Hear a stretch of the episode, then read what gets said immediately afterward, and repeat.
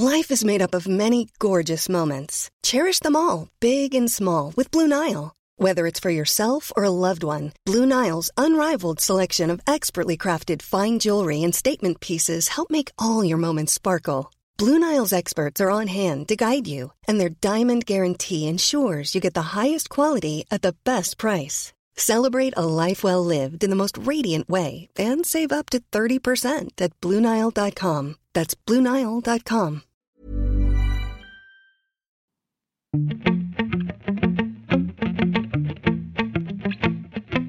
Salut, c'est Thomas Rozek. On s'est déjà posé dans ce podcast la question du rôle et de la place qu'occupe l'information en cette période de confinement. Maintenir un accès à une actu de qualité, continuer de faire son boulot de journaliste, permettre aux lecteurs, aux lectrices, aux auditeurs, aux auditrices de ne pas manquer l'essentiel, tout ça est crucial et on a eu l'occasion d'expliquer pourquoi. Mais on a eu envie d'affiner encore un peu plus notre réflexion et de creuser le cas très particulier de la presse papier les journaux traditionnels qu'on annonce moribonds depuis près de 20 ans sont encore là et il ne manque pas d'idées pour tenir le choc, même et surtout lorsque les défis s'accumulent. Par exemple, lorsque leurs sujets de prédilection sont mis en stand-by ou lorsqu'aux questionnements éditoriaux s'ajoutent des problématiques industrielles très concrètes. Comment les canards passent-ils la vague? Oui, ce jeu de mots est tout à fait assumé. Ce sera notre épisode du jour. Bienvenue dans Programme B. Pour illustrer la capacité d'adaptation de la presse traditionnelle, on a choisi deux exemples bien spécifiques, de vénérables représentants du papier, respectivement âgés de 74 et de 75 ans. D'un côté, l'équipe, le quotidien sportif, de l'autre, le Télégramme, le quotidien régional breton. L'un comme l'autre ont dû se réinventer en très peu de temps et j'ai commencé par en discuter avec Jérôme Casadieu, directeur de la rédaction de l'équipe. Je lui ai demandé comment le journal a abordé la crise en sachant qu'elle entraînait notamment cette crise la suspension à durée indéterminée de tous les événements sportifs, soit le cœur éditorial du journal. Nous, on a eu, je dirais, euh, dans notre malheur, la chance euh, d'avoir euh, des annulations de compétition qui sont arrivées assez tôt. Et je dirais l'exposition au Covid, on l'a eu assez rapidement puisque dès le début du mois de février, il y a certaines compétitions qui ont été reportées ou en tout cas avec des cadres qui étaient des cadres beaucoup plus stricts d'organisation. Donc on a assez vite compris que le sport allait s'arrêter. Et donc je dirais que sur l'organisation de la rédaction, euh, on a travaillé dès le début du mois de mars euh, à la mise en place euh, d'un transfert total de notre activité en télétravail. À savoir qu'aujourd'hui, il n'y a plus personne à l'équipe, or un tout petit peu la chaîne. On n'a personne sur le print et personne sur le numérique qui travaille au siège. Tout le monde est en télétravail. Le deuxième élément, donc en effet, qu'il fallait surmonter, c'était l'absence de compétition sportive. Comment on allait être capable d'avoir un journal euh, sans événements sportifs? Et en fait, on se rend compte que, bah, voilà, comme toujours, quand on est, est face à des enjeux un peu inédits, la rédaction a toujours été capable de, trouver bah, des idées et, euh, de proposer en fait contenu qui est plus profond sur, euh, je dirais, le fonctionnement de, du sport, avec beaucoup plus d'histoire. Voilà, on a cherché un maximum d'histoire qui était liée à cette actualité euh, triste, euh, notamment, voilà, on a un certain nombre de sportifs ou d'anciens sportifs qui sont mobilisés d'une manière ou d'une autre pour lutter contre le, le coronavirus. Et puis, qu'on le veuille ou non, il y a quand même l'actualité euh, voilà, les, entreprises de sport ne s'arrêtent pas, les sportifs ne s'arrêtent pas euh, de faire du sport. Et donc, on a euh, pas mal de sujets qui nous remontent régulièrement, d'informations. On a réussi à sortir pas mal d'infos pour euh, pour essayer de bah, de nourrir, euh, de créer un fil nouveau avec le lecteur, qui soit un fil qui soit continu. Et voilà, ça va faire bientôt presque trois, ça fait plus de trois semaines qu'on est en, télétravail, plus de presque un mois la semaine prochaine.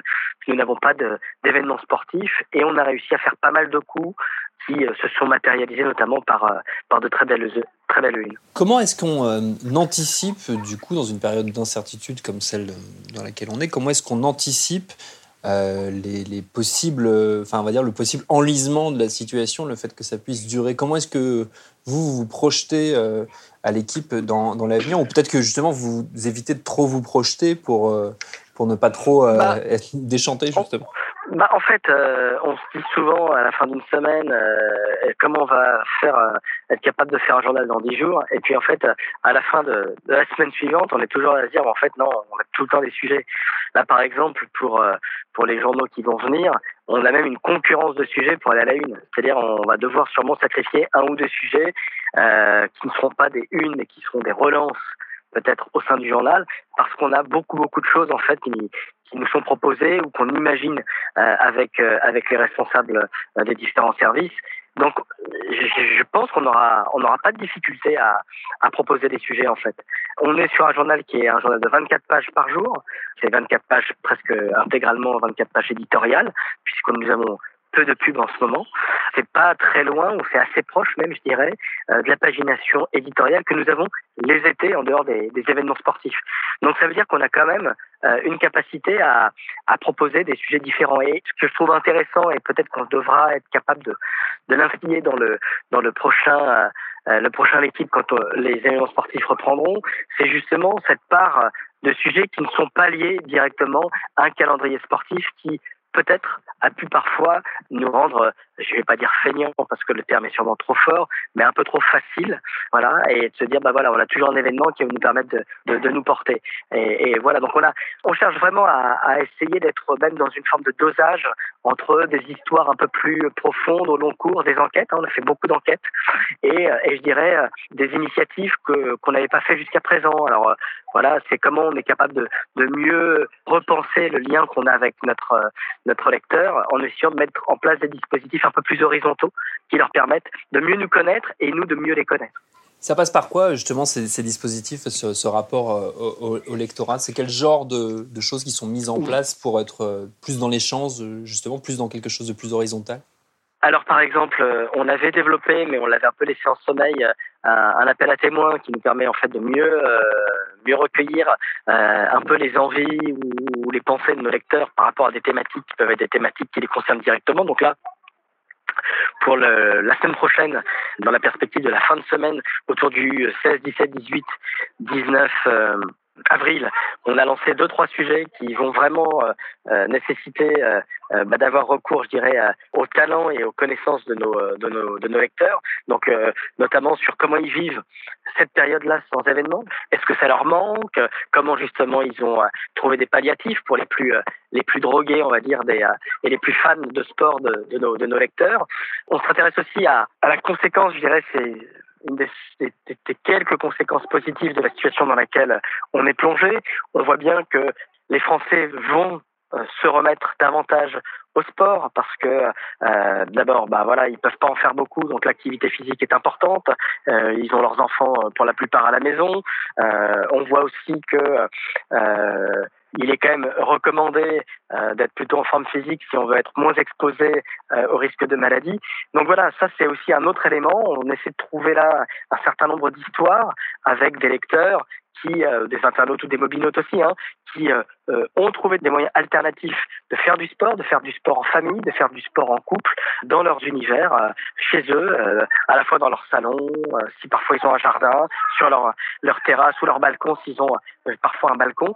Et ça, on essaie de le faire, je dirais, sur toutes les catégories socioprofessionnelles, un peu dans tous les, dans tous les, les coins de France, et on a pas mal de choses qui commencent à nous remonter. Donc voilà, on va essayer d'être un peu plus participatif autant que possible en essayant de faire en sorte euh, de ne pas demander à nos lecteurs euh, de répondre à des questions auxquelles ils ne pourraient pas répondre. Voilà.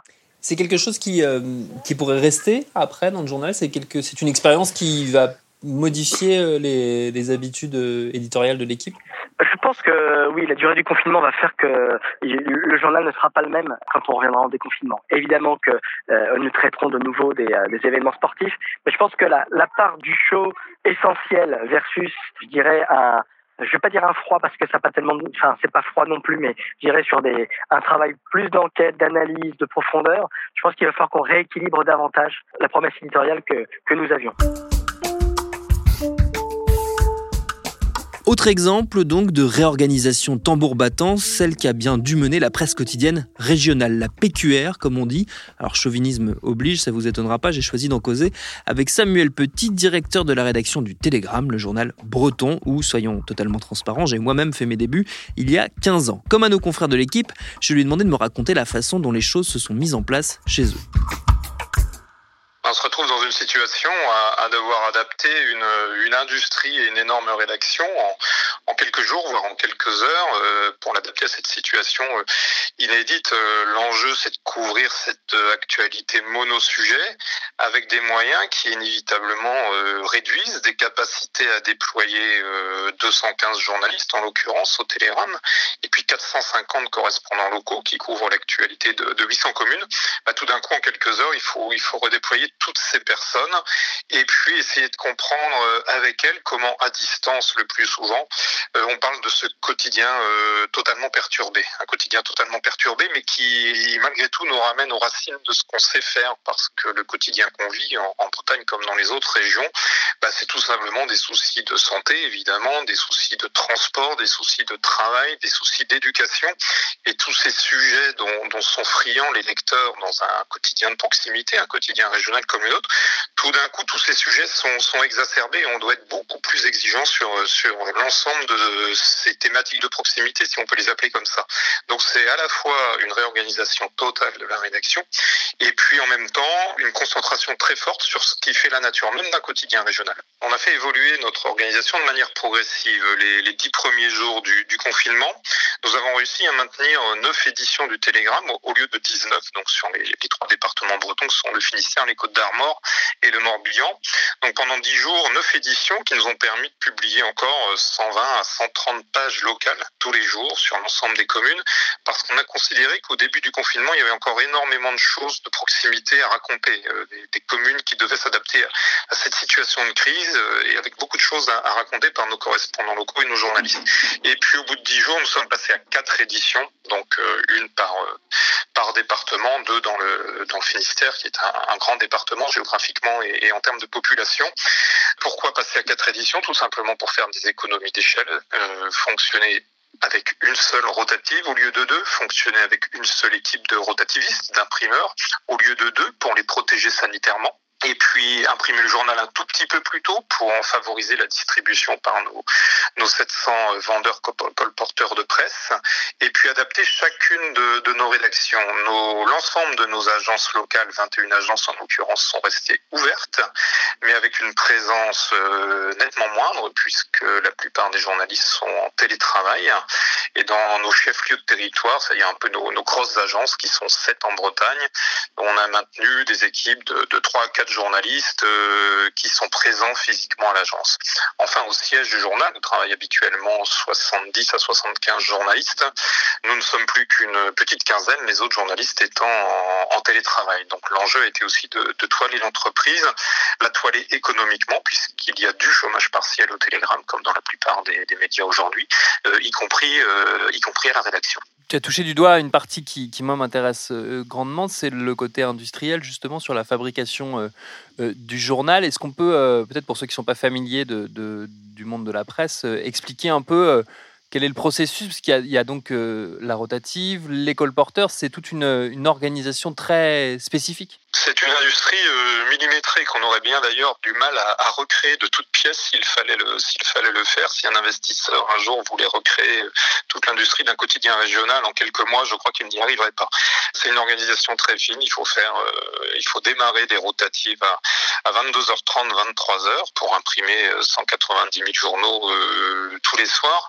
Euh, des journaux qui sont imprimés en environ 4 heures et qui sont expédiés euh, progressivement vers l'ensemble de nos points vente, 2100 points de vente 94% de ces points de vente sont restés ouverts en cette période de, coronavirus. Les points de vente, ce sont des, boulangeries, des kiosques, évidemment, des bars tabac, des, hypermarchés, etc. Et puis euh, expédier 150 euh, 000 de ces 190 000 journaux dans la boîte aux lettres de, de chacun de nos lecteurs avant 7 heures du matin.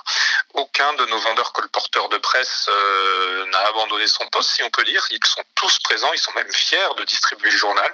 Ils distribuent le journal environ entre, entre 4h30 du matin et et 7 heures, et ces 700 vendeurs colporteurs de presse arrivent toujours à distribuer nos, nos 150 000 journaux dans la boîte aux lettres. C'est une industrie très très lourde, très particulière, mais qui étonnamment continue de fonctionner très bien dans cette période de crise. Est-ce que dans ce type de crise, elle ne trouve pas tout son sens, la presse régionale, dans le sens où elle, euh, elle incarne une forme de lien social euh, qui a longtemps été son, moteur alors tout d'un coup, on a l'impression que notre journal, mais, tous les autres quotidiens régionaux aussi, euh, se retrouvent de nouveau au milieu du, village. Alors non pas qu'on ne l'était plus, puisque la Bretagne est, est, encore une très forte lectrice de quotidiens régionaux, mais c'est vrai que le journal, qui peut-être commençait à perdre un peu de sa place euh, dans la vie locale, ben, tout d'un coup, il redevient ce média essentiel, euh, ce média de qualité, il faut le rappeler, ce média de référence, et qui permet aux gens de garder des repères et de garder le, lien social, comme tu viens de le dire. Et étonnamment, alors qu'on on a développé le digital de manière euh, exponentielle ces dernières années, avec de, très fortes audiences et des abonnements numériques qui sont en, qui sont en forte hausse, le journal papier devient un, objet de lien social un objet physique qui relie les gens entre eux et, qui apporte une autre nature d'empathie de, et de lien social que, que, le numérique finalement. Je vais prendre un exemple. On a lancé une, une rubrique euh, qui s'appelle Je pense à vous, qui permet à nos lecteurs d'envoyer un petit message à ceux qu'ils ne voient plus, à leurs parents, ou envoyer un message de soutien à des soignants, à des, à des personnes qui continuent de travailler. Ça remporte un succès énorme. On en est déjà à plus d'un millier de messages. Et ces messages, on les publie dans le journal papier. Et on mesure bien l'empathie que ça provoque bien au-delà des réseaux sociaux. Un post sur Facebook et euh, la photo du grand-père ou la photo des petits-enfants dans le journal, ça n'a rien à voir. Ça ouvre, ça ouvre la solidarité à toute autre dimension que les réseaux sociaux. Tu, as mentionné euh, le, numérique. Il y a forcément aussi là une adaptation à, trouver parce que l'offre euh, numérique reste importante dans cette période où on est aussi beaucoup vissé à nos, à nos écrans et à, nos ordi et nos smartphones. comment vous vous êtes adapté de, de ce point de vue-là? Renforcé nos, moyens sur le digital tout simplement parce qu'on s'est aperçu qu'il y avait une demande très forte d'informations en, direct et puis une demande très forte d'informations en profondeur. Et puis des lecteurs qui se mettent à s'abonner à des offres digitales aussi. C'est la grande, la grande et belle nouvelle de, la crise, c'est que quand on est confiné, qu'on n'a pas forcément la culture de lire un journal papier, ben on découvre euh, ce qu'est un média régional digital et, on finit par s'y abonner. Vous savez que le modèle économique de, de nombre de médias et, et notamment la presse régionale, c'est de développer une communauté de lecteurs abonnés euh, sur le digital pour assurer un revenu qui permette de, de faire fonctionner l'industrie dont je viens de vous parler et puis de, de, payer des rédactions importantes, des rédactions de proximité euh, qui évidemment ont, ont, ont, un coût. Si on en revient euh, juste brièvement pour terminer au papier, on parlait du, du, rôle social du, du journal tout à l'heure, il y a également un, une utilité très concrète euh, de la presse papier dans ces périodes-là où on retrouve tout l'intérêt euh, serviciel euh, que peut avoir euh, une presse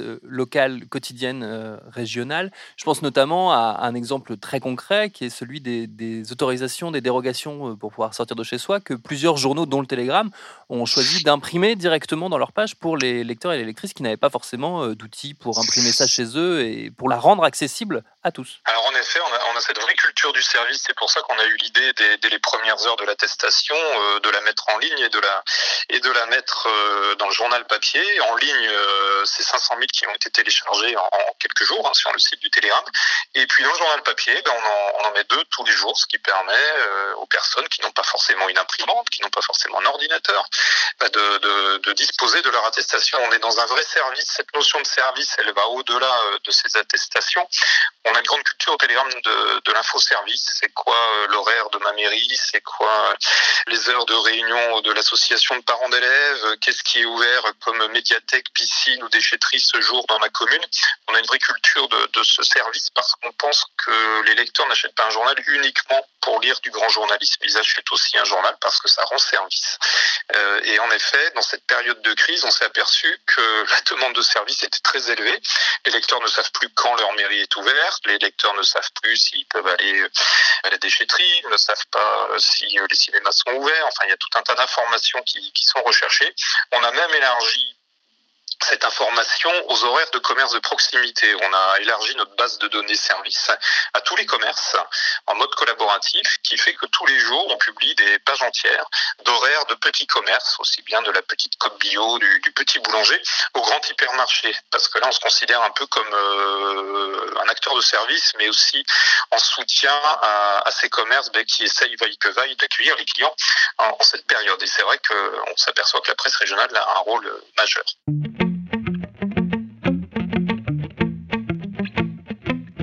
Ce qui est certain, c'est que pour que la presse sorte la moins abîmée possible de cette crise, elle aura besoin de nous, ses lecteurs. Il y a plein d'offres d'abonnement qui ont été mises en place. Si vous avez quelques euros à y investir, ça peut être une bonne idée. Je dis ça en passant. Merci à Jérôme Casadieu et à Samuel Petit pour leur réponse. Programme B, c'est un podcast de Binge Audio préparé par Lauren Bess, réalisé par Mathieu Thévenon.